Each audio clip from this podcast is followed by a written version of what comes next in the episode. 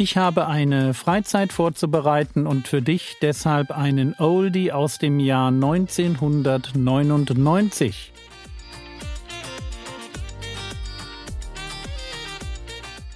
Theologie, die dich im Glauben wachsen lässt, nachfolge praktisch dein geistlicher Impuls für den Tag.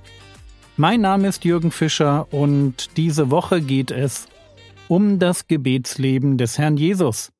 Ich möchte heute Abend über folgendes Thema sprechen, nämlich über das Thema Folgerungen aus dem im Lukas-Evangelium beschriebenen Gebetsleben des Herrn Jesus. Es wird darum gehen, was können wir lernen, wenn wir, was Lukas über das Gebet schreibt, einfach mal hintereinander legen und uns anschauen, bei welchen Gelegenheiten hat Jesus eigentlich gebetet und was ist das für uns. Also das geht vom Thema her sehr nah an eure Seminaraufgabe ran und es bringt uns, denke ich, eine ganze Menge, auch für unser persönliches Leben, eben für das Gebet. Vielleicht schlagen wir gemeinsam die erste Stelle auf, das ist Lukas 3, Vers 21.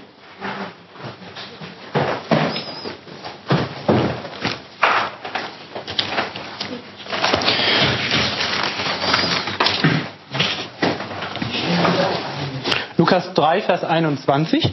Dort heißt es im Hinblick auf die Taufe von unserem Herrn Jesus, es geschah aber, als das ganze Volk getauft wurde und Jesus getauft war und betete, dass der Himmel aufgetan wurde. Lukas ist der einzige der Evangelisten, die dieses Ereignis so beschreiben, dass hier Jesus betete. Die Taufe wird auch bei Markus und bei Matthäus beschrieben, aber dieser kleine Zusatz, und er betete, ist einzig bei Lukas zu finden. Lukas schreibt überhaupt mehr über das Gebet Jesu als irgendeiner von den anderen Evangelisten. Und das wird irgendwie auch logisch. Ihr erinnert euch vielleicht an das letzte Mal. Beim letzten Mal hatte ich versucht, kurz darzustellen, was sind so die, die Absichten der einzelnen Evangelienschreiber. Welche Facette des Charakters oder der Persönlichkeit Jesu arbeiten sie besonders heraus? Und das, was Lukas ganz stark in den Vordergrund stellt, das ist der vollkommene Mensch Jesus Christus. Und zu einem oder zu dem vollkommenen Menschen gehört das Gebet. Ein vollkommener Mensch in Gottes Augen, das ist ein Mensch des Gebets. Und deswegen macht es wirklich sehr viel Sinn, über das Gebetsleben Jesu gerade im Lukas-Evangelium einen kurzen Moment mal nachzudenken. Gebet ist eine Form von Abhängigkeit. Es ist, um es genau zu nehmen, vielleicht die die edelste oder die vornehmste Form der Abhängigkeit des Menschen überhaupt. Und Jesus ist uns darin ein Vorbild, dass er wie kein anderer sich von seinem Vater im Himmel abhängig gemacht hat. Diese, diese Abhängigkeit immer wieder auch in Worte ausgedrückt hat. Wenn wir beten, dann erkennen wir verschiedene Sachen an.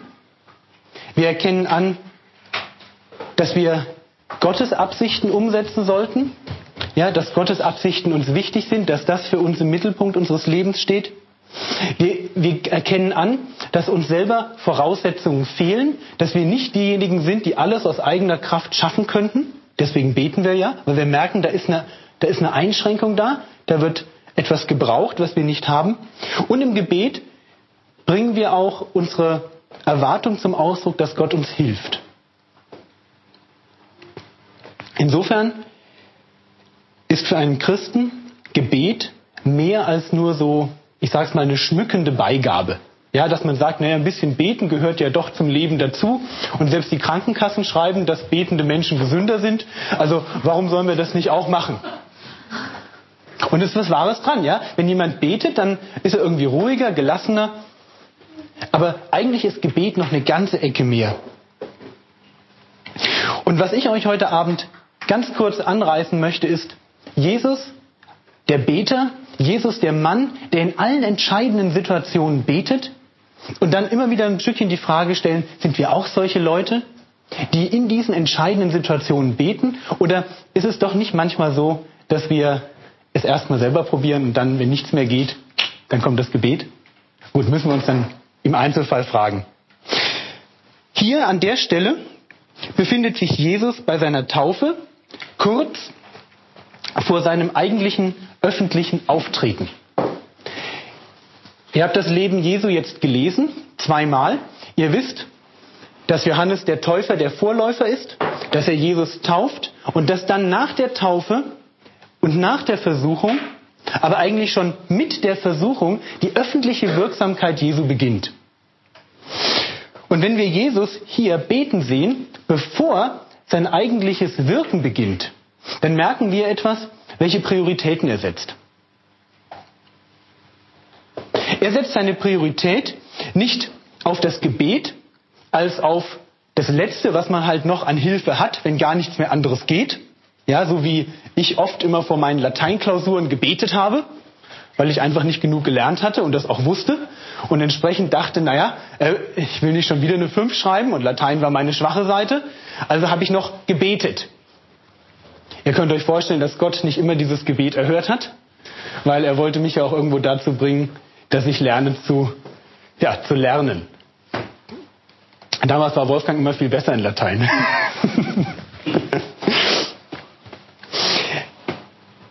Warum betet Jesus, bevor er mit der, eigenen, mit der eigenen Arbeit anfängt? Ja, einfach um uns zu zeigen, wie er seine Prioritäten setzt. Wenn wir große Aufgaben vor uns haben, oder wenn wir uns großen Problemen stellen, und beide steht direkt vor, vor Jesus. Und Jesus wusste das. Er wusste, welche Probleme in der Versuchung auf ihn zukommen würden. Er wusste, was an Aufgaben dahinter vor ihm lag. Dann, dann müssen wir uns fragen, ob es nicht manchmal besser wäre, vielleicht ein bisschen weniger zu reden und zu diskutieren, uns unseren Kopf zu zergrübeln über manche Fragen, ob es nicht viel sinnvoller wäre, erst einmal stille zu werden und zu beten. Vielleicht noch als ein Vorbild an der Stelle in der Apostelgeschichte. Wenn ihr das durchgeht, werdet ihr feststellen, die Gemeinde war oft in Schwierigkeiten. Aber wisst ihr, was die Gemeinde auch oft gemacht hat? Gebetet. Da war Verfolgung. Und die Gemeinde wird im Gebet angetroffen. Und das beeindruckt mich wirklich tief, ja, weil da ist so eine Summe von, oder eine Versammlung von Gläubigen, die das, was Jesus ihnen vorgemacht hat, irgendwie nachmacht. Wie geht's hier weiter? Ja, Jesus betet und was passiert? Der Himmel wird aufgetan. Und ich habe das mal so bezeichnet hier. Der Anlass war die Taufe und die Schlussfolgerung ist die, der Himmel wird aufgetan, Gebet tut den Himmel auf. Was ich damit eigentlich meine, ist, der Himmel und demzufolge auch der Segen des Himmels hat sich ein Stück weit vor den Menschen verschlossen. Wir leben in einer Welt, in der Kriege, Elend, Not, Krisen in Ehe, Krisen in Familien, Krisen in der Gesellschaft einfach zur Alltäglichkeit gehören. Und wir merken etwas davon, dass die Unabhängigkeit des Menschen von Gott ihn Stück für Stück in einen Ruin treibt, ob er das nun wahrhaben will oder nicht. Der Mensch lebt, wie er will. Und er zahlt dafür auch den Preis, den Gott ihm vorhergesagt hat. Wahres Glück ich hoffe, das kann jeder wirklich unterschreiben, der hier im Raum sitzt. Wahres Glück heißt, abhängig zu sein. Abhängig zu sein von Gott. Abhängig zu sein auch in der Form, dass ich zugebe, es ist nicht meine Kraft, es ist nicht meine Fähigkeit, nicht meine Intelligenz, dass es in meinem Leben läuft, sondern es ist meine Beziehung zu Gott, zu dem ich immer wieder im Gebet kommen kann. Und wenn wir überlegen, wo fängt eigentlich Leben mit Gott an, dann sagen wir, naja, klar, bei der Bekehrung. Ja, aber was ist Bekehrung eigentlich? Also wenn man es mal reduziert, dann ist Bekehrung ein erster Schrei zu Gott. Aus tiefstem inneren Herzen schreit ein Mensch zu Gott und nimmt das Angebot der Gnade im Glauben an. Und in dem Moment tut sich im bildlichen Sinne tatsächlich ein Stück weit der Himmel auf für jeden einzelnen Menschen. Und damit fängt das an. Damit fängt hier das öffentliche Wirken Jesu an, aber damit kann auch im Leben eines jeden Gläubigen eine ganz neue auch Dimension von Wirksamkeit anfangen, wenn wir beten und wenn wir bereit sind, diese Abhängigkeit, die real da ist, ja, vor der wir eh nicht davonlaufen können, wenn wir sie einfach annehmen. Wo betet er noch? Das zweite, wo er betet, Lukas 5, Vers 15 bis 17.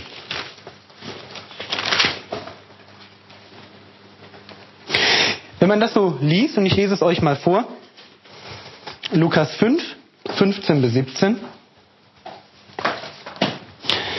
dann merken wir ein bisschen von dem, was Jesus so zu tun hatte. Aber die Rede über ihn verbreitete sich umso mehr und große Volksmengen versammelten sich, ihn zu hören und von ihren Krankheiten geheilt zu werden. Er aber zog sich zurück und war in einsamen Gegenden, ja, und schaut mal, was da steht, betete. Und es geschah an einem der Tage, dass er lehrte, und es saßen da Pharisäer und Gesetzeslehrer, die aus jedem Dorf von Galiläa und Judäa und aus Jerusalem gekommen waren, und des Herrn war Kraft, war da, um zu heilen. Was hier deutlich wird, ist, wie der Dienst Jesu ablief. Beim Markus ist, es euch, ist euch das mit Sicherheit nicht so deutlich geworden. Da ist so staccato-mäßig, ja? Aktion, Aktion, Aktion. Lukas beschreibt die menschliche Seite Jesu. Und wir merken, dass er eines gebraucht hat in seinem Dienst. Immer wieder Zeiten des sich Zurückziehens, Zeiten der Einsamkeit mit Gott und Zeiten des Gebets. Und ich denke, wir können etwas darüber lernen, was Gebet und Dienst, wie das zusammenhängt. Wir können etwas an der Stelle darüber legen, dass die Kraft für unseren Dienst, und deswegen heißt die Überschrift hier auch Gebet befähigt zum Dienst, dass die Kraft und die innere Stärke für unseren Dienst nicht so sehr in unseren äußeren Fähigkeiten liegt, sondern darin liegt, dass wir immer wieder ins Gebet eintauchen und aus dem Gebet heraus uns diese Kraft schenken lassen. Natürlich weiß ich, dass wir als Menschen es gern andersrum hätten. Wir hätten gern die Kraft für uns, ja. Wir hätten es gerne, dass wir ach, so alles ohne Gebet schaffen, weil Gebet ist eine schwierige Sache, stille zu werden vor Gott. Wir würden es lieber aus uns heraus schaffen. Aber Jesus macht uns vor, wo er seine Kraft herbekommt. Er muss anscheinend immer wieder auftanken im Gebet. Was ich mich dabei frage ist, von welchen Aktivitäten erwarte ich persönlich eigentlich auftanken?